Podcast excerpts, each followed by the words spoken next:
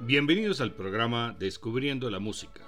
Soy Guillermo Zamudio y los estaré acompañando desde ahora. Este es un programa de la emisora de la Universidad del Quindío, la UFM Estéreo. Brahms se mantuvo fiel toda su vida al clasicismo romántico y conservador, influenciado por Mozart, Haydn y particularmente por Beethoven y Schumann. Fue el mayor representante del círculo conservador en la llamada Guerra de los Románticos, sus oponentes llamados la nueva escuela alemana estaban representados por Liszt y después Wagner. Brahms fue pianista y estrenó muchas de sus propias obras. Trabajó en algunos de los principales artistas de su tiempo, como la pianista Clara Schumann y el violinista Joseph Joachim, los tres muy amigos cercanos. En enero de 1859 en Hamburgo estrenó su concierto para piano número uno con el mismo Brahms como solista y tuvo una mala recepción. En una segunda presentación la reacción de la audiencia fue tan hostil que tuvieron que frenar al compositor quien quería abandonar el escenario después del primer movimiento. 23 años después, en 1882, Brahms completó su concierto para piano número 2, opus 83. El director Hans von Bülow lo invitó para estrenar su obra y fue el comienzo de su colaboración, quien clasificó a Brahms como una de las tres Bs después de Bach y Beethoven. Este concierto es considerado por muchos pianistas y entendidos en la materia como una de las piezas de mayor dificultad técnica dentro del repertorio pianístico universal. El primer concierto tenía tres movimientos. Este segundo concierto cuenta con cuatro movimientos: allegro non troppo, allegro passionato, andante y allegretto gracioso. Brand sigue el ejemplo de Liszt y altera el esquema tradicional con un segundo movimiento rápido. Es una obra de largo aliento y, por un carácter sinfónico y sus amplios desarrollos temáticos se emparenta con su primer concierto para piano. De impulso menos trágico que su predecesor, más bien está imbuido en un hondo lirismo y la obra goza en la actualidad de una popularidad solo comparable con Beethoven y Schumann en ese género de conciertos para piano.